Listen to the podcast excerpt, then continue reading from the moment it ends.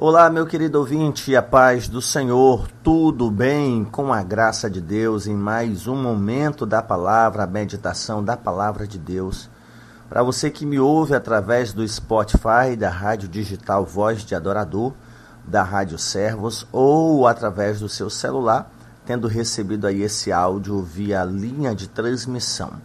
Com a graça de Deus, nós estamos celebrando a Reforma Protestante no mês de outubro e, para tanto, estamos numa série de reflexões com base em textos que deram origem ao pequeno livro Reforma Protestante, uma abordagem pastoral do movimento que revolucionou o mundo.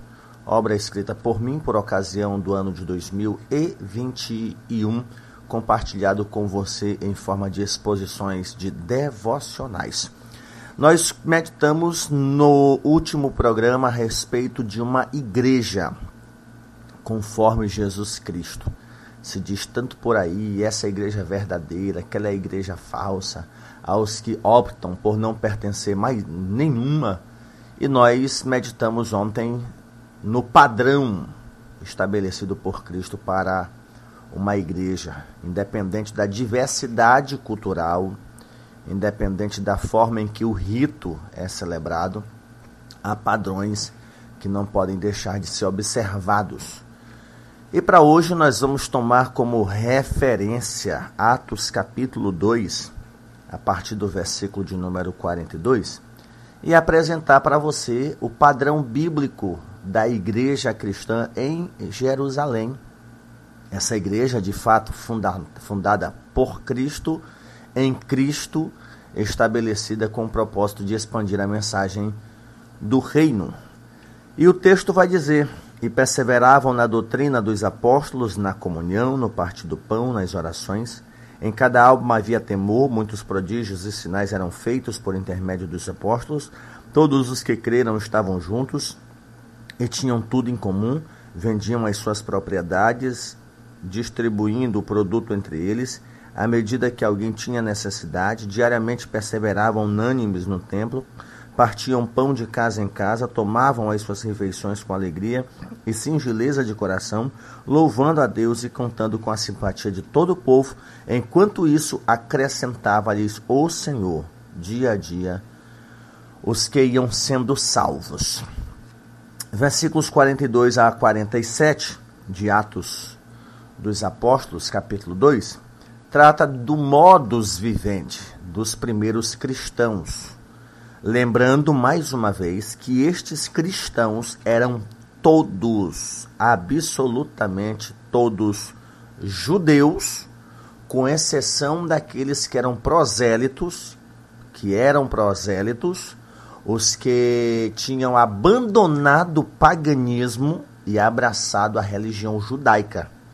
Não eram judeus de carne, de sangue, mas eram judeus de prática religiosa de prática e fé religiosa. Então era uma igreja majoritariamente judaica. E isso com base no início do capítulo de número 2.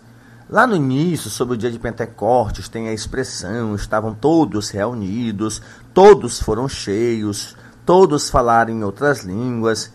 É, mas a pergunta é: que todos são estes? O versículo 5 vai dizer: estavam habitando em Jerusalém judeus, homens piedosos vindos de todas as nações debaixo do céu. Então essas pessoas eram todas ah, judias ou professavam a fé judaica, eram judaizantes. Então a igreja nascente, ela nasceu ligada ao judaísmo. Praticamente a igreja cristã é, sofreu a ruptura do judaísmo por ocasião do Concílio de Jerusalém, quando, por orientação de Tiago, um dos líderes da igreja de Jerusalém, é, concordou que os cristãos gentios não vivessem conforme algumas práticas estabelecidas para os judeus. Mas eram judeus, judeus expatriados, nascidos e crescidos em outras pátrias, mas eram judeus. Então, esses primeiros cristãos, olhando para esse texto, eles tinham um modo de viver, já nos primeiros dias da igreja nascente, olhando para essa igreja que nasceu no Pentecostes, e avaliarmos a maneira como eles viviam, nós podemos destacar alguns pontos. O primeiro é que eles perseveravam na doutrina dos apóstolos. Os primeiros cristãos perseveravam o que, no que os apóstolos haviam recebido de Jesus. É comum os apóstolos, principalmente a, a João, vai dizer a expressão que temos visto e ouvido, também anunciamos. O apóstolo Paulo usa muita expressão, o, o que do Senhor recebi também vos entreguei. E assim por diante. A Escritura, até então disponibilizada, não somente a Torá, você pode olhar Mateus no seu evangelho, ele faz muito uso da, da Torá, do, do, registro dos profetas. O apóstolo Pedro, no Pentecostes, a, a, ao pregar a, aquilo que estava acontecendo, ele faz menção constante do Antigo Testamento, vai começar a falar da profecia de Joel, depois vai falar de profecias de Davi.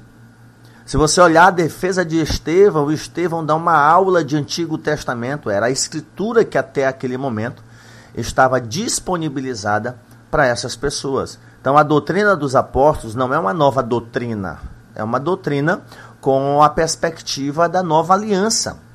E a perspectiva da nova aliança não ignora o Antigo Testamento, ela está fundamentada no Antigo Testamento. Embora o autor da carta aos Hebreus diga que as coisas do, da antiga aliança são apenas sombras das coisas que haveriam de acontecer.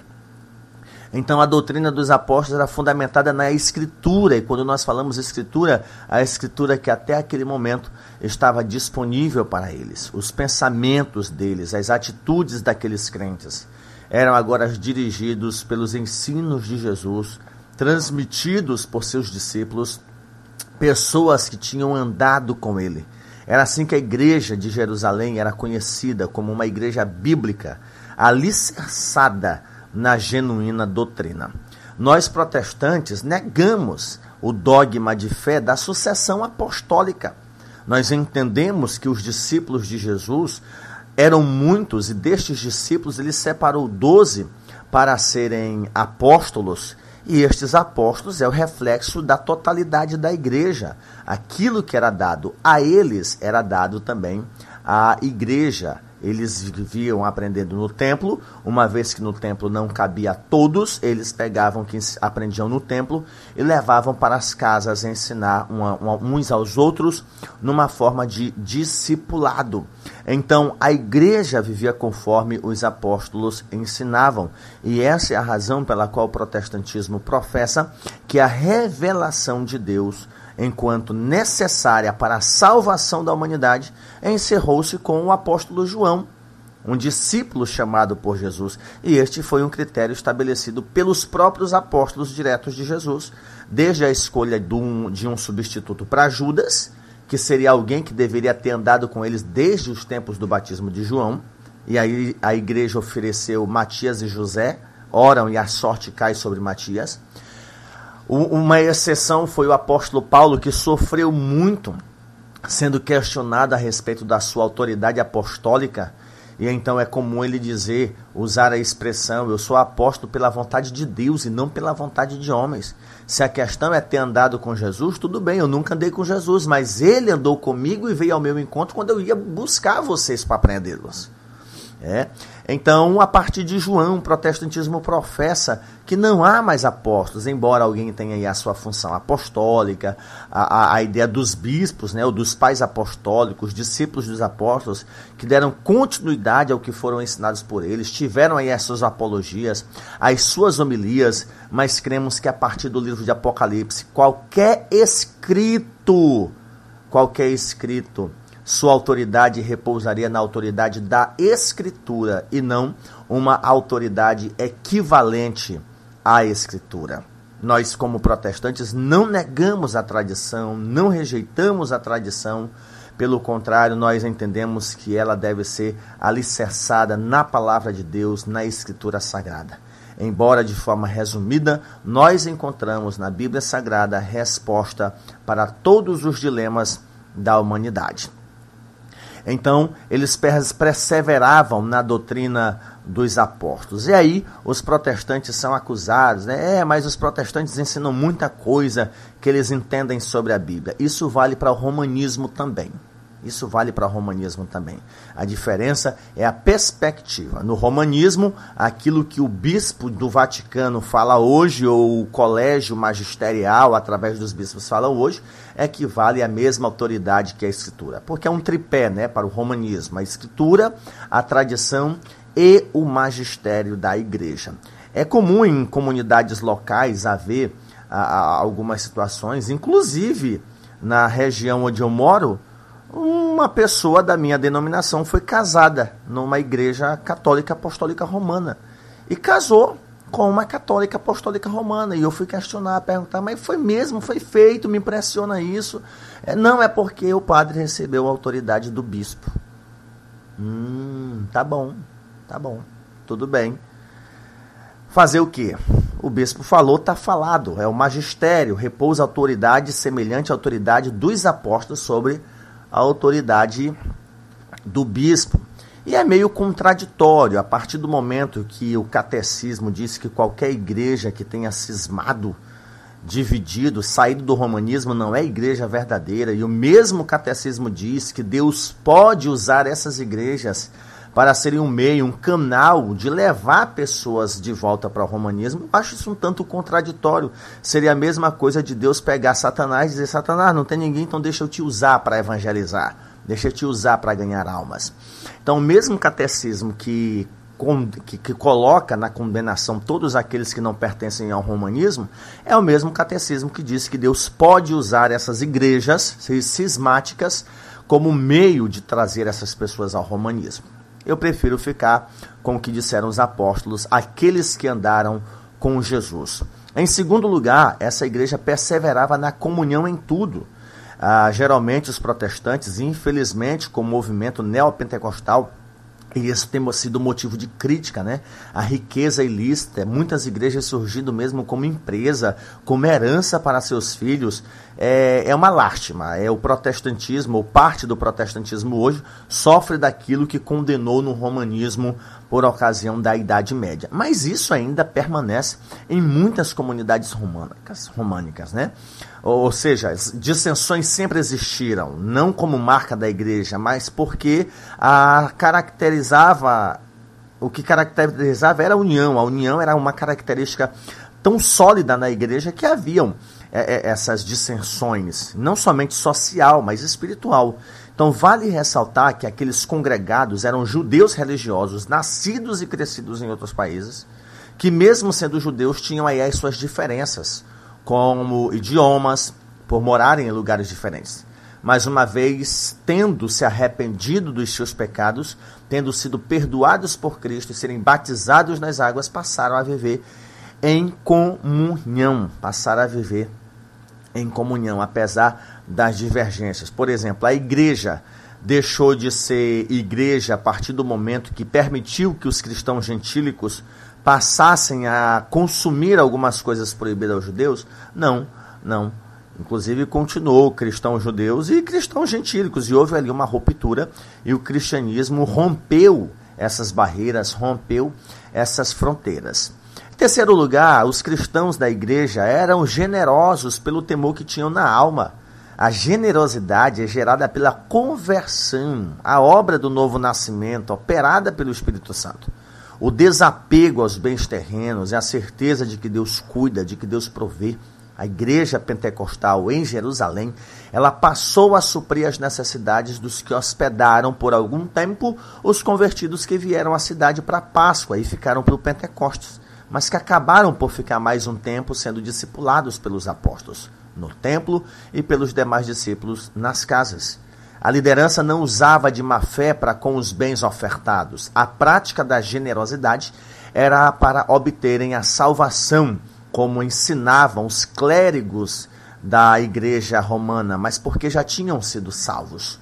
Então os cristãos percebiam que havia necessidade de manter não somente os pobres, mas aquela comunidade que foi para Jerusalém, para as festas judaicas e ficaram lá por mais algum tempo para serem discipulados com a mensagem do Cristo ressuscitado, do Cristo crucificado que havia ressuscitado. Então há uma demanda para os familiares daqueles que estavam hospedados em suas residências.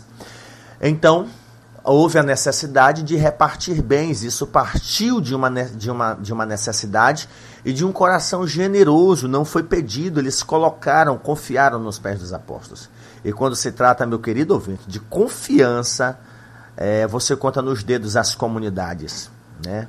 É, agradeço a Deus pela forma como fui educado ministerialmente e a igreja que pastoreio, já sendo esta a terceira igreja, sabem a forma como nós lidamos com dinheiro, a questão da transparência. Alguns irmãos até ficam chateados e saem dos grupos de WhatsApp, porque toda a campanha que nós fazemos, ah, nós compartilhamos no WhatsApp se o irmão pagou, se o irmão se ofereceu para ofertar. E o WhatsApp é a nossa forma de prestar contas. Se aquele irmão está pagando e a igreja saber o que está entrando, o que está saindo, tem a reunião de prestação de contas. Infelizmente, são pouquíssimos os irmãos que participam. Enfim, é uma questão de prestação de contas e transparência. Mas você conta nos dedos as comunidades que assim fazem. E isso não é um mal, infelizmente, só do protestantismo, a questão do mal, da má administração em relação ao dinheiro. Você pensa aí, ah, no romanismo eles são bem generosos. Tá, beleza. Vai olhar a vida do bispo. Vai olhar a, a fortuna do, do, do Santo Padre. Entende? Será se não é descomunal em comparação ao que os apóstolos de Jesus de fato viveriam? Então, vamos pegar essa generosidade, a ideia, ah, é porque essa igreja, ela continua como a igreja primitiva. Continua nada, gente. A diversidade cultural, a própria história muda a forma de pensar e agir. Se a igreja é de acordo com a igreja primitiva, pois a primeira coisa que deveriam acabar eram os templos, porque a igreja até Constantino nem templo tinha. Os templos que existiam até Constantino eram templos pagãos. A partir do momento em que Constantino cessa as perseguições contra o cristianismo, é que se começa a construção de templos, a construção de igrejas enquanto estrutura física. Então, se é para viver como a igreja primitiva, vamos começar a dar fim nos templos e nas basílicas, sejam romanas, sejam protestantes. Então, para dessa idiotice, dizer, ah, é porque nós estamos lá, conforme a igreja do tempo dos apóstolos. Não tá. Não está. Nem venha com essa, porque não está. Por fim, a igreja em Jerusalém não era como as igrejas da Idade Média, e muito menos como muitas da atualidade, que são lembradas por seus escândalos, falcatruas e até mesmo estelionato, engano e heresia.